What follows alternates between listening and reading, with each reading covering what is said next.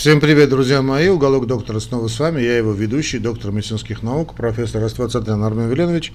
Сегодня, дорогие студенты, буду вам читать, ну, даже лекции, наверное, нельзя, нельзя это назвать, такой информативный такой будет кусочек, минут на 15-20. Ну, назовите лекцию как хотите. Поговорим сегодня о солитарном легочном узле. Я напоминаю вам, что вы смотрите «Уголок доктора», «Уголок доктора лекции», канал для студентов и врачей. Ну что ж, поехали, да? Поехали. Итак, э, что такое СЛУ, да, вот этот солитарный легочный узел? Это образование диаметром менее 3 см, которое полностью окружено паренхимой легкого, то есть не прилежит как таковое к корню легкого, средостению, ну или плевре. Не связано с ателектазом или плевральным выпутом, а солитарные легочные узлы чаще всего обнаруживаются случайно при выполнении КТ или рентгенографии органов грудной клетки по другим причинам или во время скрининга на рак легкого. То есть находка, по большому счету, находка есть. За солитар узел часто принимают, так тоже бывают, значит, внелегочные какие-то уплотнения мягкой ткани, скажем, тени от сосков, бородавочки, кожные узелки, костные какие-то аномалии. Значит, э, этиология, то есть причины, да, наверное, все-таки, наверное, будет так сказать. Этиол... Ну, в принципе, это одно и то же. Этиология или причины солитарного легочного узла, несмотря на то, что рак, как правило, проявляется превалирующей главной причиной, причина образования одиночных легочных узелков, ну, отсюда и название солитарный, бывает несколько. Об них сейчас поговорим. Они варьируют э, от возраста и фактора риска, включают в себя гранулемы, пневмонии, бронхолегочные кисты. Давайте все-таки мы о причинах сейчас более подробно, ну, так скажем, ладно, более подробно остановимся. Итак, злокачественное образование, как причина солитарного легочного узла, это первичный рак легкого. Примеры. Аденокарцинома, мелкоклеточный рак. Метастатический рак, рак молочной железы, как пример, меланома, рак толстой кишки, головы, шеи, рак. Рак почек, рак яичек, саркома. Есть также и незлокачественные причины, аутоиммунные заболевания, гранулематоз с полиангитом, ревматоидные узелки. Доброкачественные опухоли, э, фиброма, гемор, э, гамартома, липома. Гранулематозная инфекция, значит, примеры. Атипичная микобактериальная инфекция, бластомикоз, кокцидои, кокцидоидомикокс, кокцидоидомикококсидоидомикоз, коксидоидомикоз, криптококос и гистоплазмоз. Да, туберкулез, конечно, гранулематозная. Но, ну, раз сказали о туберкулезе, здесь скажем и об инфекциях, это аскариды, кстати, аспергиллез, бактериальный какой-нибудь абсцесс, дирофиляриоз, дирофиляриозис, дирофиляриоз, кисты эхинококковые, пневмоциста, джировеки, аномалии легочных э, значит, сосудов может дать такую картину, Примеры кавернозная ангиома, гемангиома, легочные артериовенозные мальформации, легочные телеангиэктазии, другие причины солитарного легочного узла, амилоидоз, ну мы видим аутоиммунка, да, бронхогенные кисты, гематома, внутрилегочные лимфатические узлы, ограниченный выпад, слизистая пробка, округлые ателектазы. Тут надо помнить, друзья мои, что вероятность наличия злокачественного новообразования, то есть диагноза рака легкого, увеличивается, понятно, с возрастом. Ну, обследование, а, господи, обследование, э, цель, основная цель этого обследования, понятно, диагностировать рак или сопутствующую, или просто активную инфекцию. Анамнез, понятно, мы начинаем с анамнеза.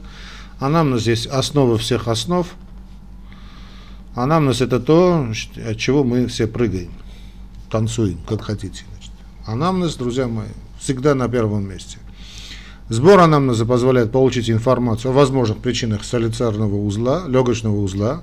И здесь мы не забываем о таком странном, страшном явлении, как курение. Это дикое явление, которое просто я не знаю уж как назвать его, как о нем говорить. Ну, говоришь, не говоришь, все одно и то же. Значит, другие профессиональные факторы риска, скажем, асфальтоукладчики, это воздействие асбеста, работа на а, химическом предприятии по производству винилхлорида, да, вот, радона, ну и другие там понятно, что и шахтеры туда в эту группу попадают.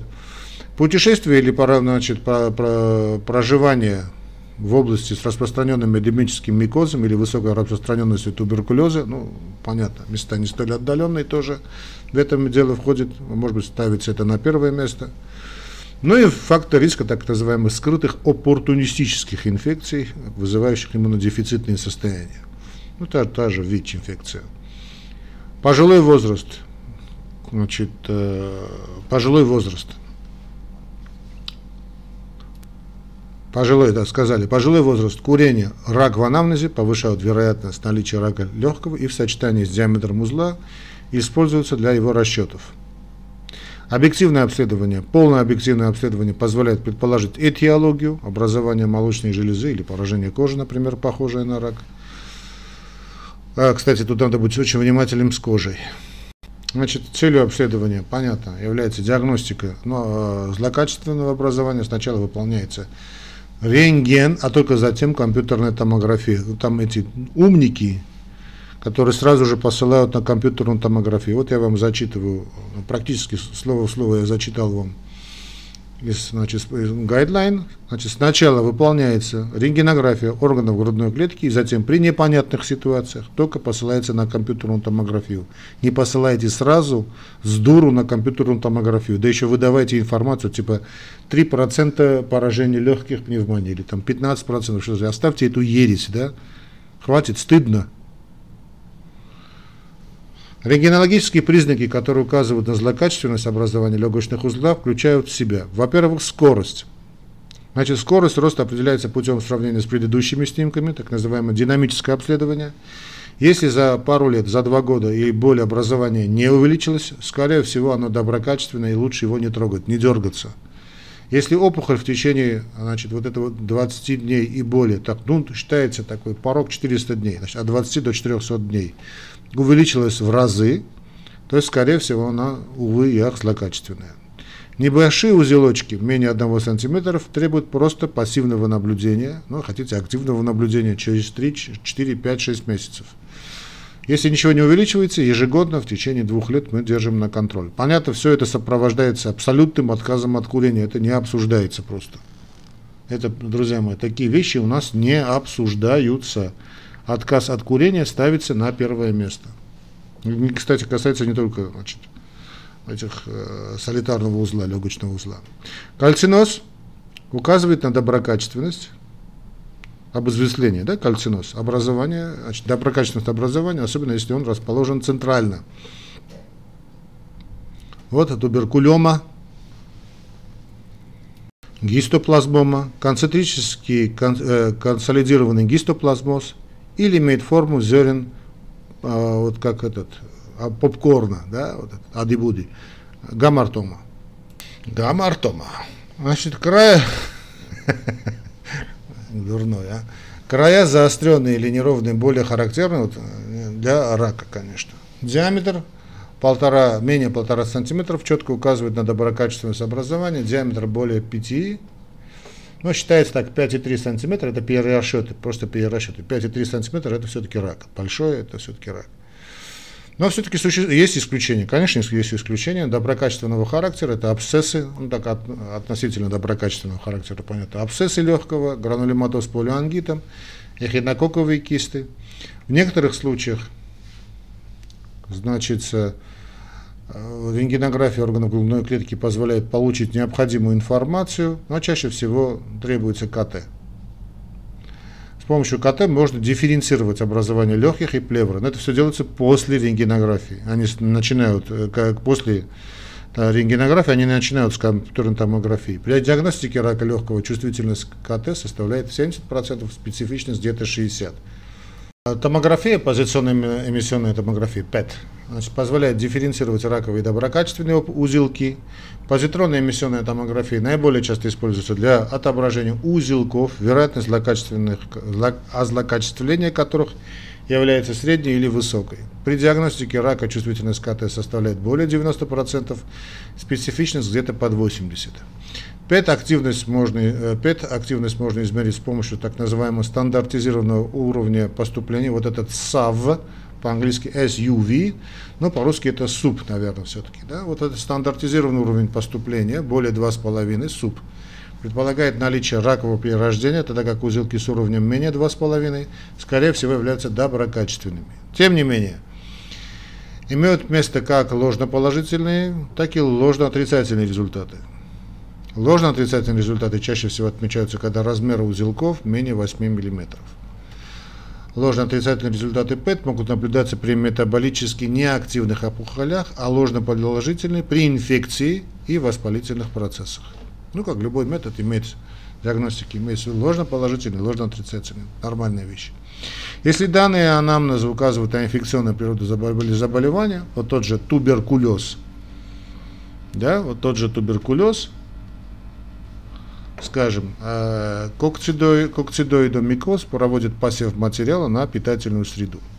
Варианты инвазии, инвазивного, простите, варианты инвазивного обследования включают трансторакальную игольную аспирацию под контролем КТ или ультразвука имеют свою проблему, э, гибкая бронхоскопия, хирургическая биопсия. А, то эти три метода. Биопсия, значит, хирургическая, гибкая и трансторакальная игольная аспирация. Хотя рак можно диагностировать и с помощью биопсии, окончательным лечением является, конечно, резекция, поэтому больных с высокой вероятностью рака операбельной формы следует направлять на резекцию. Это такая классика жанра. Однако все чаще используется бронхоскопическая биопсия медиастинальных лимфатических, медиастинальных, вернее, лимфатических узлов под контролем ультразвука. И некоторые эксперты рекомендуют ее как менее такой, ну, не столь кровавый, да, менее инвазивный метод диагностики и, стандарт, и, и стадированное, стадирование, вернее, рака легкого до проведения собственной резекции. Ну, можно поспорить, но не суть важно. Трансторакальную игольную биопсию используют при наличии периферических узлов, а также при подозрении на инфекцию, поскольку трансторакальный доступ уменьшает риск загрязнения образца микроорганизмами верхних дыхательных путей. Ну, а основным недостатком такой биопсии понятно, является, мы иголочкой залезаем, понятно, что является риск развития пневмоторакса, который составляет 10% далеко не в самых плохих клиниках причем. Гибкая бронхоскопия позволяет получить промывные воды, вот этот лаваш, да, и выполнить щеточную и, и игольную трансбронхиальную биопсию. Чаще, чаще э, нет, чем больше, так скажем, размер узла и чем центральнее он расположен, тем выше информативность Однако опытные специалисты могут э, взять образец узла диаметром не менее 1 сантиметра. Ну, да, есть такие шумахеры да, в, своей, в своей работе. Значит, в тех случаях, когда менее инвазивные методы не позволяют получить материал для исследования, используется так называемая открытая биопсия. А, ну, лечение, понятно, что хирургия, иногда, иногда хирургия, иногда не хирургия, периодическое наблюдение sometimes rain, sometimes snow. Да? Иногда хирургия, иногда не хирургия, ну, наблюдение. Значит. Если вероятность наличия рака очень низкая, образование небольшого размера, менее 1 см, или больной отказывается ну, по тем или иным причинам от хирургического лечения, ну уж не говоря о противопоказаниях, проводится наблюдение с использованием серийного КТ-сканирования то есть динамическое да, значит, время, динамическое наблюдение. Время продолжительности серии последовательных КТ-снимков в основном зависит от размера, количества и морфологии узелков. Другие факторы, которые влияют на частоту мониторинга, включают расположение этих узелков, наличие эмфиземы или фиброза, значение эмфиземы или фиброза, эмфизема или фиброза на КТ, возраст, пол, расу, семейный анамнез и употребление табака, то есть курение в анамнезе. Если наиболее вероятной причиной является рак или доброкачественной причиной, маловероятны, э, больным выполняют резекцию, за исключением тех случаев, когда хирургическое лечение противопоказано из-за тяжелого значительного нарушения функций легких, сопутствующих заболеваний, ну или отказа от больного. Ну, в общем, запущенные случаи, конечно. Тут еще большой вопрос, надо ли трогать такого больного или нет. Ну вот и да, в принципе, я уложился в эти 15 минут, как я обещал. Значит, 15 минут ушло у нас на понимание солитарного легочного узла, потому что, конечно, когда в дальнейших, дай бог, в дальнейших лекциях будем ссылаться на, на ну, чтобы было бы понятно, что такое солитарный легочный узел. Большое вам внимание, друзья мои, значит, большое вам спасибо за ваше внимание, уж заговариваюсь. Устал сегодня что-то. Значит, э, всех я вас прошу, друзья мои, поддерживать нас не только морально, но и материально. Значит, как это сделать? В описании к этому ролику в Ютубе, да или в подкасте вы найдете наши реквизиты. Это очень легкая система Яндекса одним кликом. То есть можно все это сделать. Ну или там другие опции есть, все эти опции будут описаны. Выберите ту опцию, которая вам удобна. Я снова вам скажу, друзья мои, без вашей материальной поддержки наш канал просто закроется, что работать так очень сложно. А благодаря вашим, нашей, вашей поддержке ну, канал до сих пор существует, что не удивляйтесь. Да, действительно, все это благодаря вам, друзья мои. Так что всех я вас обнимаю. Значит, если вы в Ютубе слушаете эту лекцию, значит, нажмите на колокольчик. И не только подпишитесь на колокольчик, чтобы быть в курсе всех новостей от нашего канала «Уголок доктора лекции». Всех я вас обнимаю. Желаю вам крепкого здоровья. Встретимся, а дальше будет интереснее.